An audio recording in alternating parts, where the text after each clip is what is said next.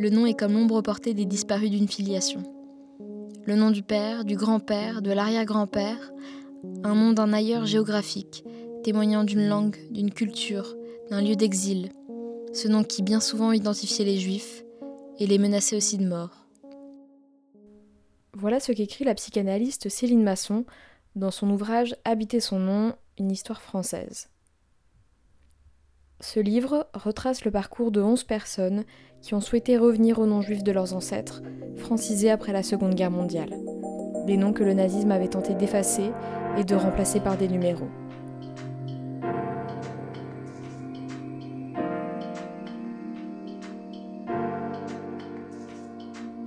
Je m'appelle Pauline Payassa, je suis journaliste. Vous écoutez Le nom des gens, un podcast lesjours.fr.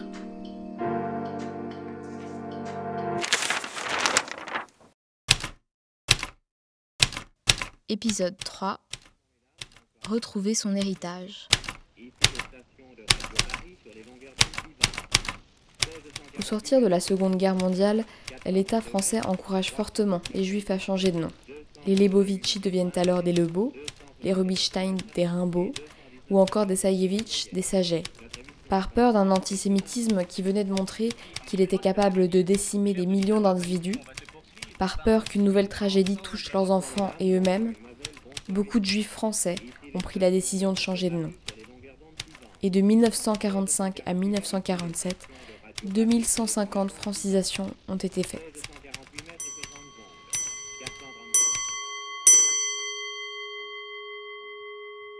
En 2009, la chercheuse Céline Masson et l'avocate Nathalie Felschenswalbe fondent le collectif La Force du Nom pour porter devant la justice les demandes de ces personnes qui souhaitent reprendre le nom juif de leurs ancêtres, souvent seul lien à cette mémoire. Car à ce moment, aucune possibilité n'est prévue par la loi pour avoir le droit de se renommer. Le nom changé porte les traces de ce traumatisme.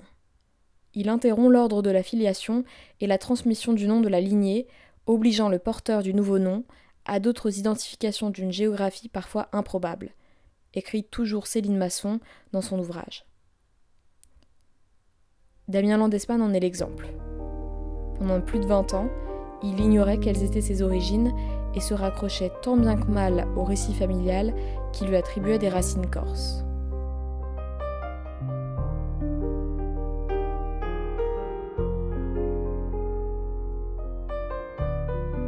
Donc Damien Landesman, j'ai 43 ans.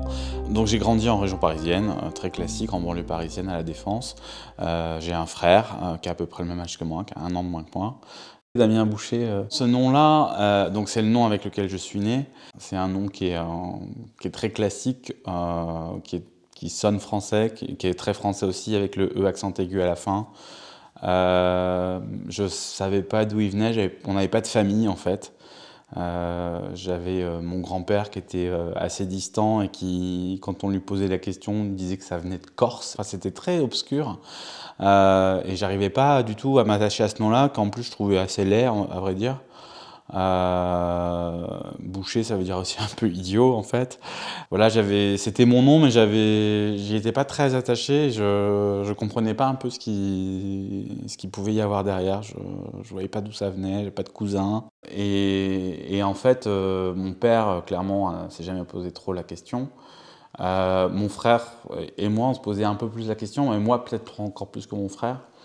Ce qui a été euh, euh, marrant dans mon cheminement, c'est que ça a coïncidé aussi, j'ai eu 20 ans euh, avec l'avènement d'Internet, l'arrivée d'Internet, et qu'avec l'arrivée d'Internet, j'ai pu faire, commencer à faire des recherches. J'avais du mal à me dire, c'est mon nom de famille, comme ne sachant pas d'où il venait, j'avais du mal à me l'approprier, en fait. Ce qui a changé la donne, c'est surtout que mon, mon grand-père paternel donc, est décédé en 99, donc j'avais 20 ans. Euh, euh, et, à partir de là, ça a été euh, un peu, enfin, ça a été complètement un, bouleversement dans, ma vie, dans la vie de ma famille. Il est décédé d'un cancer fulgurant. ça a été très très rapide et il est parti en une semaine. et à l'hôpital, mon père venait le voir tous les jours et tous les jours, il disait à mon père j'ai quelque chose de très très important à te dire, mais là, j'ai pas la force, je suis fatigué, reviens demain, je te, dirai demain. tous les jours, il disait ça, et puis un jour, il n'y a pas eu de demain.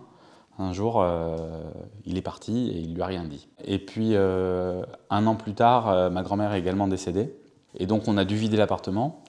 Et mon père avait commencé à vider l'appartement tout seul. Et puis, il y a l'acte de décès de mon grand-père qui traînait sur un, bout de table. Et j'ai découvert l'acte de décès de mon grand-père.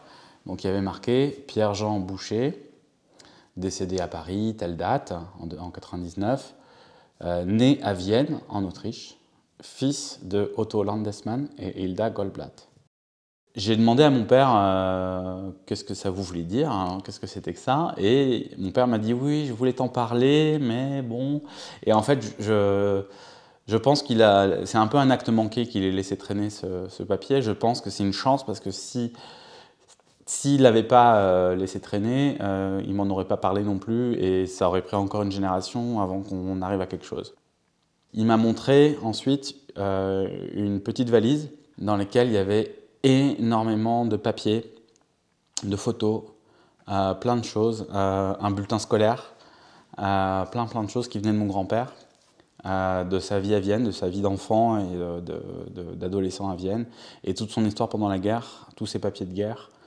Ça m'a beaucoup... Euh, enfin, ça m'a bouleversé en fait, ça a bouleversé ma vie.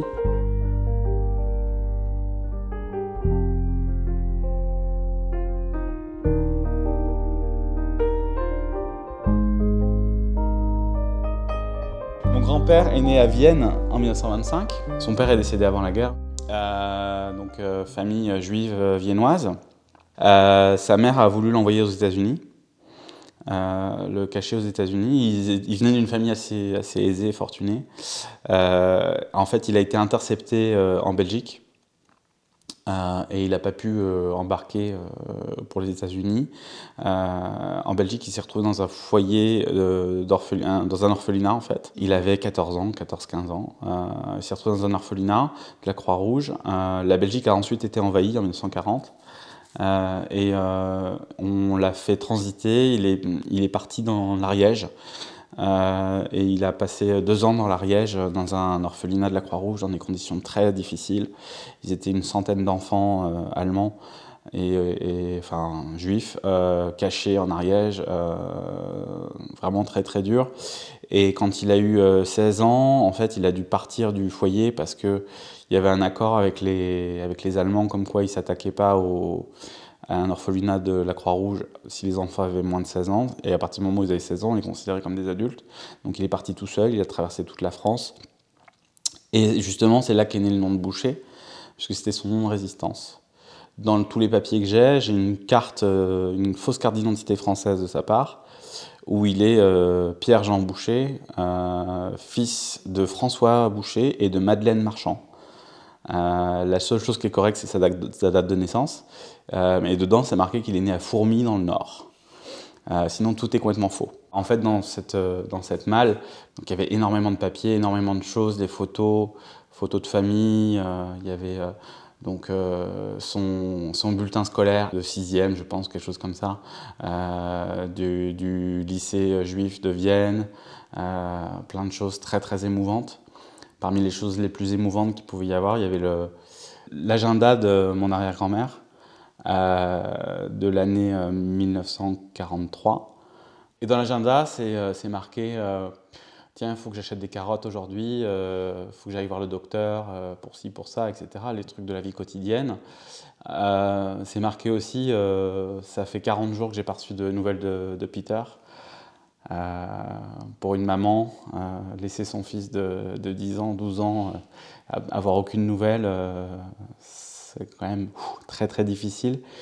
Et puis surtout, l'agenda il s'arrête au milieu de l'année. Elle a été arrêtée.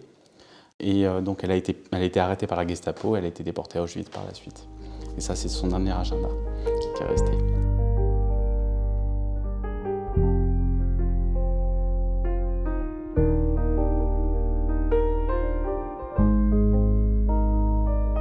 Première réaction, en fait, ça a été de me dire que, en fait, euh, bon, d'abord j'avais une responsabilité. par rapport à tout ça. si, cette, si mon grand-père avait réussi à, maintenir tous ces papiers, à les garder encore à la fin du XXe siècle, début du XXIe siècle, c'est que ben, il fallait que j'en prenne soin. Et, ma, première réaction, c'était de penser que Hitler avait gagné deux fois, et donc que je ne le laisserais pas gagner une troisième fois. Il avait gagné deux fois parce qu'une fois, il avait réussi quand même à exterminer une grande partie des Juifs d'Europe. Mais il avait gagné une deuxième fois parce que mon, grand-père euh, avait vécu toujours dans la peur et sous ce faux nom il était terrifié à l'idée que ça se reproduise, il était terrifié à l'idée qu'on le prenne pour un juif. Euh, et c'est la, motivation pour laquelle il a changé de nom. Et donc moi je voulais pas qu'il gagne une troisième fois parce que, ben, en fait, porter le nom, c'était quelque chose de porter le nom de Landesman, c'était quelque chose d'hyper important, de montrer que ben non, Hitler n'avait pas gagné, qu'on était encore là euh, au XXIe siècle et même moi j'ai deux fils maintenant, donc on sera très loin dans le XXIe siècle. Euh, on, sera, on sera loin dans le XXIe siècle avec ce nom-là et on est fier de le porter. Et on est fier du fait que, bah, de nos racines et de là où on vient, etc. Mon grand-père a, pris le nom de Boucher et ça, je ne sais pas pourquoi euh, il a pris ce nom-là. Euh, peut-être qu'effectivement, si j'avais su pourquoi il avait choisi le nom de Boucher, s'il m'avait expliqué, s'il nous avait expliqué l'histoire, qu'est-ce qui s'est passé pendant la guerre pour lui, peut-être qu'à ce moment-là, j'aurais pu euh, garder, enfin j'aurais pu comprendre le nom de Boucher, j'aurais, j'aurais pu le faire mien. Mais on m'a rien expliqué. J'avais 20 euh, ans, j'avais euh, une vie bien occupée à sortir, à faire la fête, à faire mes études aussi de temps en temps. Mais ça me trottait dans la tête et je voulais quand même changer de nom. Donc la première chose que j'ai faite, j'avais mis sur, euh, sur ma sonnette d'interphone, j'avais mis DBL, Damien Boucher Landesman. Je voulais garder le nom de Boucher en fait à la base parce que ça me, ça me semblait un pas énorme et, aussi je commençais ma vie professionnelle, je commençais à être connu sur le nom de Boucher. Donc sur Facebook, j'ai commencé à m'appeler Boucher Landesman, c'est encore le cas aujourd'hui d'ailleurs.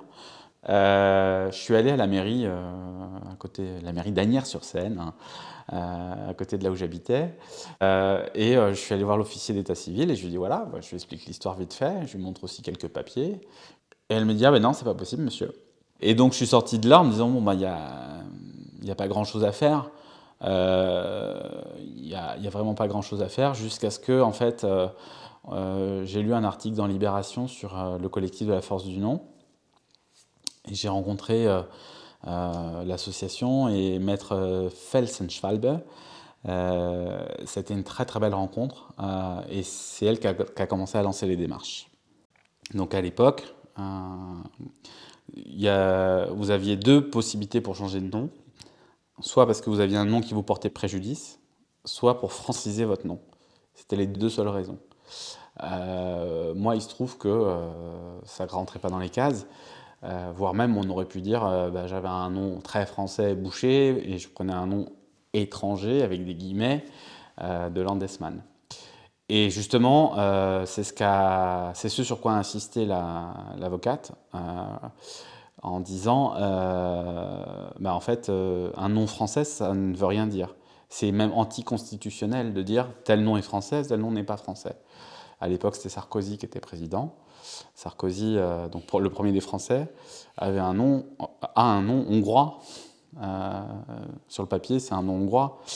Euh, en fait, il est quand même le premier, premier des Français, donc définissez-moi ce qu'est un nom français.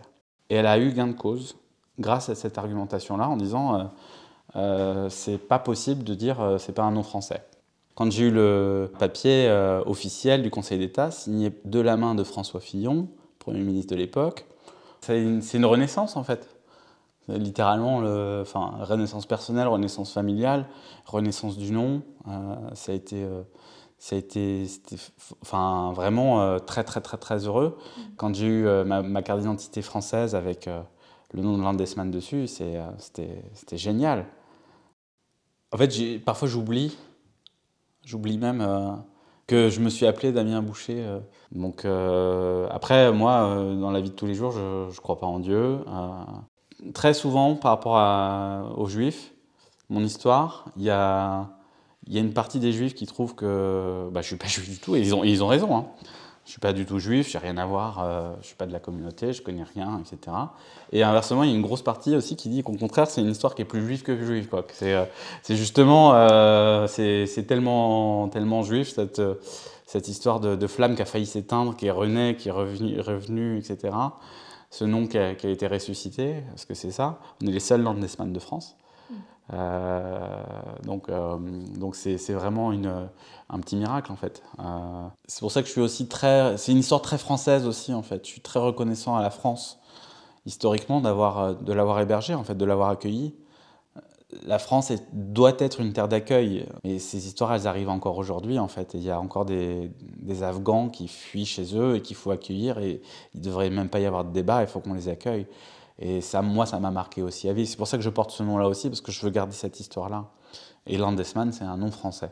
En fait, c'est l'histoire avec un grand H et toutes les petites histoires euh, qui vont dedans, et puis euh, l'émotion, et puis le, le, respect que je dois à ces gens, et puis les gens que j'ai rencontrés aussi dans mon parcours et tout ça.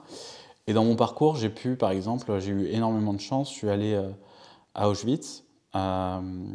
J'ai eu une session de préparation pour Auschwitz avec Ginette Kolinka, elle nous a scotché pendant 4 heures à nous raconter Auschwitz.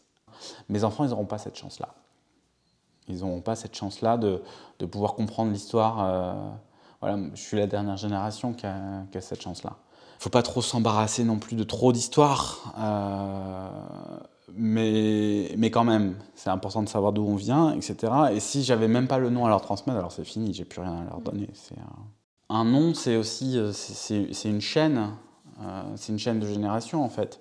Euh, parce que mon grand-père avait décidé de ne pas reprendre le nom d'Andesman, mon père a décidé de ne pas le prendre non plus, mais, il y avait des gens au-dessus, et peut-être qu'au-dessus ils auraient aimé, euh, enfin, c'est le nom euh, dans lequel euh, ils sont nés, euh, dans, dans, une petite ville de ce qui est aujourd'hui la République tchèque, c'est là qu'est le berceau de la famille, donc la génération qui vient après, c'est hyper hyper important.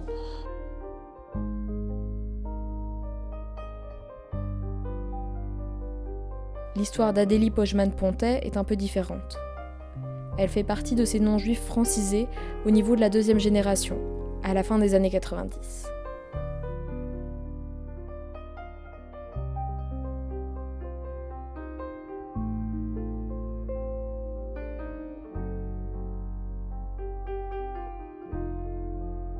Alors, je suis née en 1989 et euh, quand je suis née, je m'appelais Adélie Pojman qui était le nom de mon père, qui est le nom de ma famille, euh, voilà. Je me souviens m'être appelée Adélie Pojman parce que j'ai été scolarisée sous ce nom, donc j'ai fait toute ma maternelle en m'appelant Adélie Pojman. C'est souvent un nom sur lequel euh, les gens butent parce que ça s'écrit P-O-J-Z-M-A-N, donc il y a quand même trois consonnes l'une après l'autre. Euh, donc les gens savent pas trop comment le prononcer, et en plus, moi en école maternelle, je pense en dernière section, j'ai pas des souvenirs ultra précis. Euh, je me souviens avoir appris à l'écrire. Et donc je me souviens très bien d'apprendre à écrire le J, le Z, le M. Enfin c'était le nom de ma famille quoi. C'était euh, sur la sonnette de l'appartement, il y avait marqué la famille Pojman. Et euh, quand j'ai eu 5-6 ans, donc en 1995, au moment de rentrer en CP, on... mes parents m'ont appris qu'on avait changé de nom et que dorénavant, je m'appelais plus Adélie Pojman, mais que je m'appelais Adélie Pontet. Et le, vague souvenir que j'ai du discours qui, qui accompagnait euh, ça, ça venait de, plutôt de mon père, ça a été de me dire Pojman, euh, ça n'existe plus, et hum, si on te pose des questions sur Pojman, tu dis que tu sais pas et tu renvoies vers nous, mais Pojman ça n'existe plus et il faut surtout pas en parler. Et, euh... et voilà, si on te pose des questions, tu sais pas.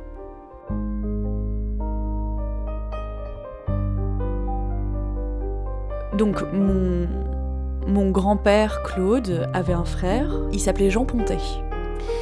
Et euh, Jean, donc, mon grand-oncle Jean, euh, c'est la première personne de ma famille à avoir changé de nom. Et il a changé de nom suite à une histoire euh, de guerre assez rocambolesque et tragique. Pendant la guerre, mon grand-oncle avait, euh, était grosso modo adolescent, et en 41, il se retrouve séparé de ses parents, euh, mon grand-père également, qui lui était plus jeune, euh, avait 4-5 ans de moins que lui, et donc tous les deux se retrouvent séparés de leurs parents, parce que mon arrière-grand-père est d'abord arrêté, puis déporté à Auschwitz, et mon arrière-grand-mère est arrêtée, mais finalement elle n'est pas déportée parce qu'elle était malade, et elle meurt à la à la pitié salpêtrière, avant d'avoir le temps d'être déportés en fait. Et donc tous les deux se retrouvent à l'âge de 14 euh, et 11 euh, ans euh, séparés de leurs parents, cachés à divers endroits. Mon oncle Jean, sur qui on va se focaliser là, est envoyé dans une famille d'instituteurs en Normandie, dans un petit village. lui est directeur de l'école, elle est institutrice, et assez rapidement, il a 15-16 ans et il décide de s'engager dans des réseaux de résistance un peu contre l'avis de sa famille d'accueil euh, qui voulait plutôt qu'il reste tranquille et, pouvoir continuer à le cacher. Mais du coup, il, s'implique dans des actes de résistance, il rejoint différents réseaux et, et l'histoire veut que euh, suite à un combat, Jean est gravement blessé, il a été euh, gazé par des gaz empoisonné euh, par, euh, par les Allemands, euh, et il s'est fait défoncer le crâne à coups de crosse de fusil par des Allemands. Donc il est envoyé dans le coma, très très gravement blessé, à l'hôpital du coin, quelque part en Normandie. Et la légende veut, le récit de Jean veut, que de son coma, il ne pouvait pas communiquer avec le monde extérieur, mais qu'il pouvait entendre le monde extérieur, et il raconte avoir entendu une conversation entre le chirurgien et l'infirmière disant Oh, Pojman, avec un nom pareil, c'est pas la peine de l'opérer, de toute façon, vu l'état dans lequel il est, on n'a qu'à le, laisser crever, quoi. concrètement, c'est ça le, propos.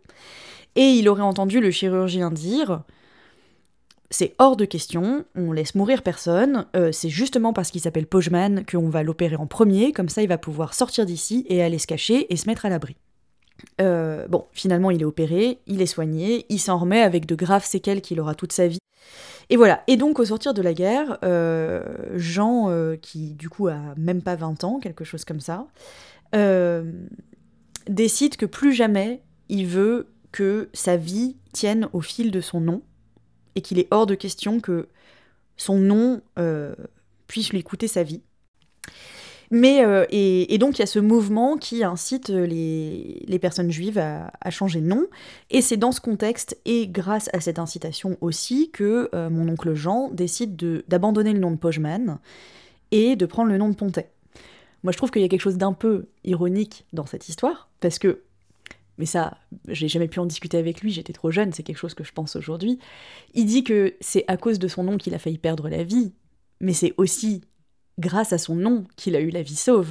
Parce que l'infirmière ne voulait pas l'opérer parce qu'il s'appelait Pojman, mais le chirurgien en chef, il l'a opéré en premier parce qu'il s'appelait Pojman. Mais son petit frère, mon grand-père, Claude, euh, n'a pas choisi de changer de nom. Mon grand-père Claude a fait toute sa vie en s'appelant Claude, enfin Claude Isaac Pojman. Euh, et, euh, et, donc mon père est né à la fin des années 50 en s'appelant Pojman, et il a grandi en s'appelant Pojman et en faisant toute sa vie avec le nom de Pojman. Euh, sans trop savoir d'où ça venait, d'ailleurs, euh, sans trop euh, savoir... je pense que même l'origine polonaise était un peu floue. il se trouve que mon grand-oncle et mon grand-père se sont pas mal perdus de vue après la guerre et se sont très peu vus. Donc mon père a grandi sans connaître son oncle, ou très très peu. Et mon grand-père n'a jamais dit quoi que ce soit sur sa famille. C'est-à-dire qu'il s'appelait Pojman, il avait gardé Pojman, mais il n'y a eu aucune transmission, aucun récit. C'était, c'était, euh, il n'a vraiment rien, rien, rien dit jusqu'au, jusqu'à quasiment jusqu'à la fin de sa vie. Et donc mon père euh, grandit euh, sans trop connaître son oncle, sans avoir ce récit un peu fondateur de résistance, un peu, un peu héroïque là. et à la fin des années 80, mon père a la trentaine, il devient père à son tour, je nais, ma sœur naît au début des années 90, euh, il se marie, et il euh, retrouve son oncle, je sais pas trop comment, mais en tout cas il recommence à se fréquenter. Donc mon oncle s'appelle Pontet, mon père s'appelle Pojman. Euh, mon père raconte avoir euh, vécu des actes antisémites euh, au cours de sa vie que je pense il n'identifiait pas vraiment comme tels euh, aujourd'hui, mais il a découvert des croix gammées sur sa boîte aux lettres ou sur le pare-brise de sa voiture. voilà, des, des, choses comme ça de manière assez ponctuelle. Et il a vécu ces actes antisémites de manière assez ponctuelle mais existante au cours de sa vie. Et à l'époque, début des années 90, c'est un moment où il y a un peu un regain euh, de rhétorique euh, très raciste. Euh, enfin, en tout cas, il y a la circulaire Pasqua, par exemple, qui commence à devenir très très dure sur l'immigration, et il se passe plusieurs choses dans ma famille qui font que il y a un peu un contexte un peu anxiogène de l'immigration, ne pas être français, ce genre de choses. Et je pense que tout simplement, mon père a très envie de nous protéger. Et c'est d'ailleurs comme ça qu'il m'a expliqué euh, le, à chaque fois euh, le changement de nom. C'est-à-dire que, euh, bah en fait, Pojman, c'est dangereux. Et par ailleurs, il n'a pas particulièrement de récit autour de ça, et je pense que c'est constitutif le fait qu'il n'y a pas de récit autour de ça, qu'il n'y a pas de transmission. Pojman, en fait, c'est un nom qui est chargé de, de rien d'autre que de la souffrance à ce moment-là. Et Pontet, du coup, Jean Pontet, Jean-Chaim Pontet, débarque euh, dans la vie de mon père qui a tout juste la trentaine, et euh, avec ce, merveilleux, avec un nouveau nom qui a l'air complètement français, et qui est chargé d'un récit euh, glorieux, héroïque. Et, je pense que tout simplement, mon père a, très envie de nous protéger, a pas du tout envie qu'on vive ce qu'il a pu vivre, et il a un peu envie de remettre les pendules à zéro.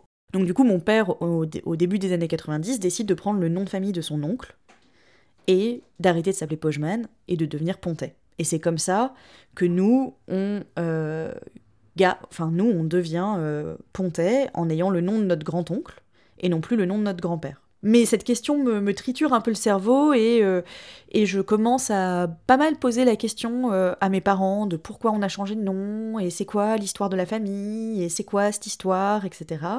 Sachant que, bon, je savais que mon arrière-grand-père était juif donc c'était pas non plus une découverte, mais c'était quelque chose qui se, d'un seul coup se remplissait de quelque chose que je comprenais pas. Euh, moi, ce qu'il faut savoir, c'est que je suis pas juive. pour moi, le mot juif ne recoupait aucune réalité. Je, je, comprenais pas vraiment ce que ça voulait dire. Voilà, c'est quelque chose qui, ne disait pas grand-chose de ma personne.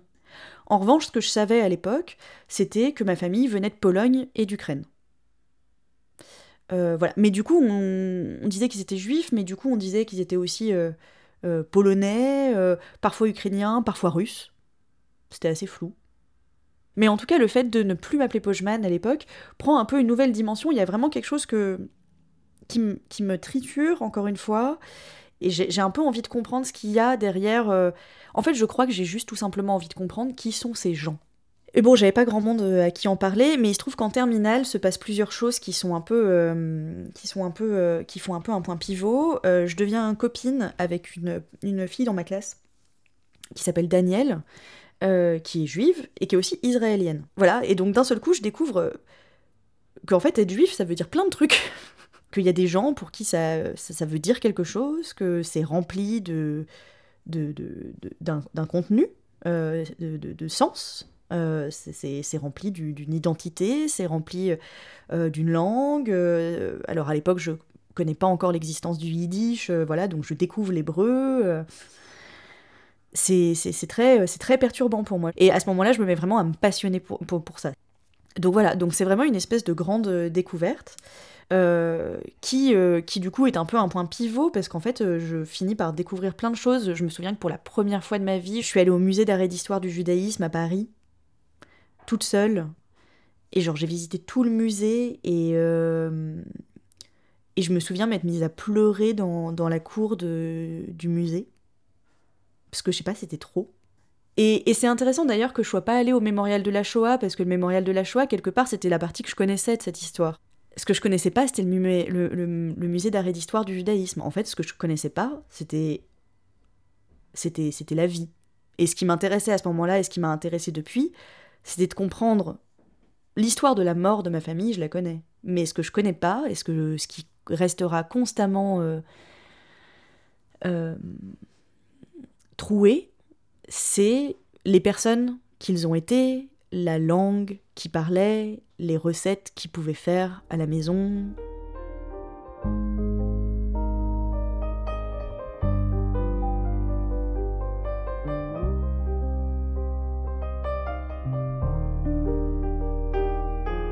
Moi, je suis en terminale en 2008 et, du coup, c'est un peu euh, le, moment où Facebook euh, prend de l'ampleur, d'abord dans, dans, notre génération, euh, dans ma génération d'ados. Je je, découvre que, sur Facebook, on peut changer son nom. Donc il y avait des gens qui prenaient des, pseudos un peu rigolos, etc. Et je me souviens très très bien être face à face à l'ordinateur de la maison. Et et décidé de d'écrire Adélie Pojman Pontet. Facebook, c'était c'est un peu c'est rigolo, c'est un peu l'état civil officieux euh, de, ma génération. En tout cas, ça l'est plus, mais ça l'a été. Et donc du coup, en tout cas sur Facebook, je m'appelais Pojman Pontet et j'étais très contente de m'appeler comme ça.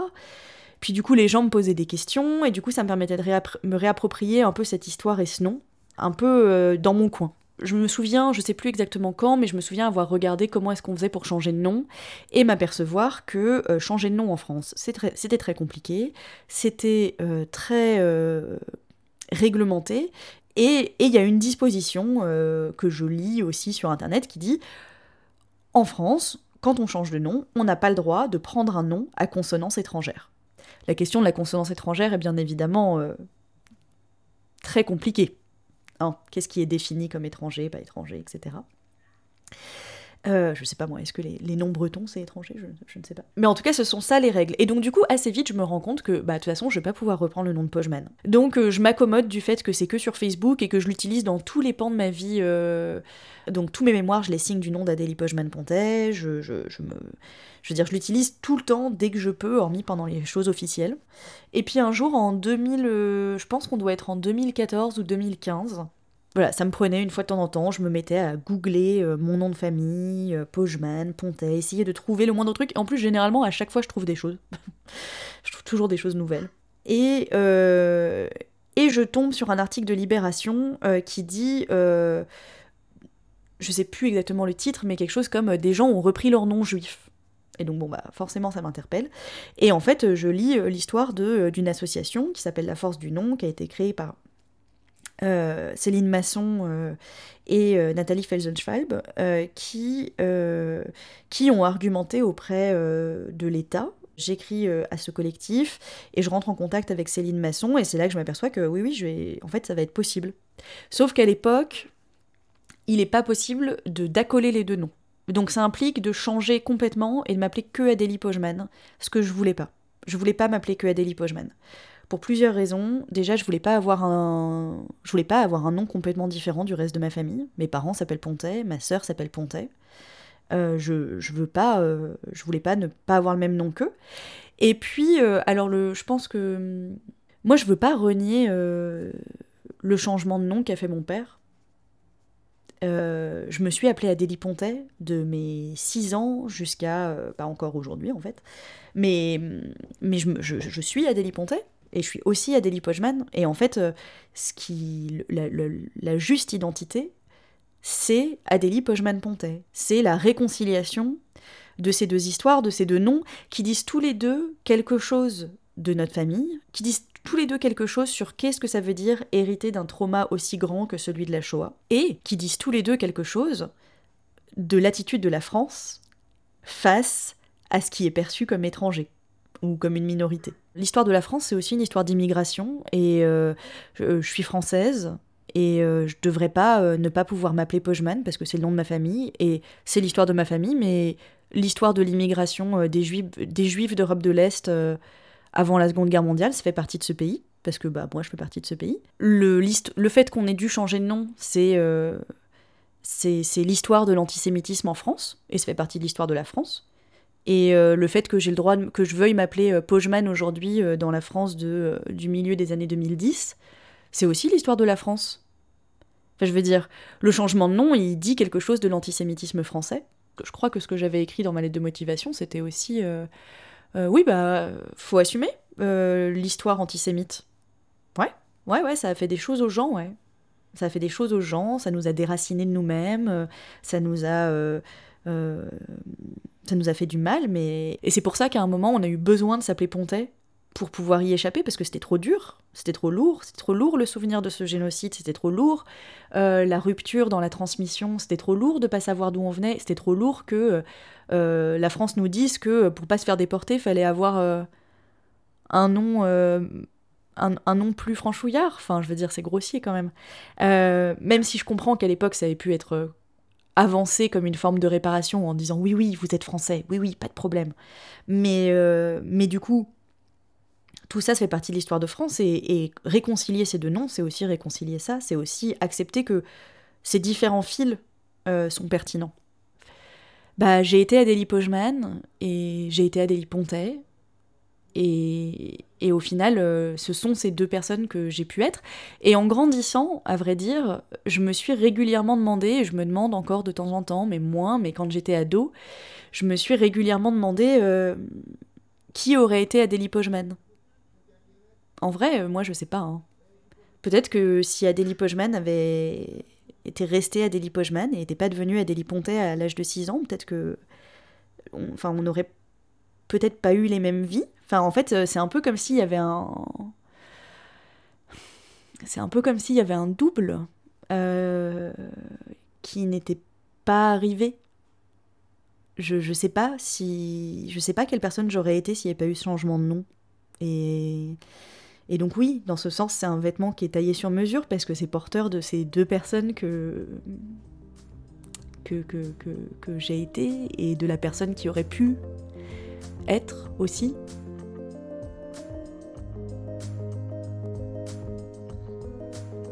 Après plusieurs années de bataille administrative, Damien Landesman et Adélie Pojman-Ponté ont donc pu retrouver leur nom de famille, retrouver leur identité et leurs racines. D'autres, à l'inverse, font parfois le choix, à contre-coeur ou non, de changer leur nom de famille pour effacer leurs origines, les réduire à la sphère de l'intime. Et c'est ce que nous verrons dans le prochain épisode.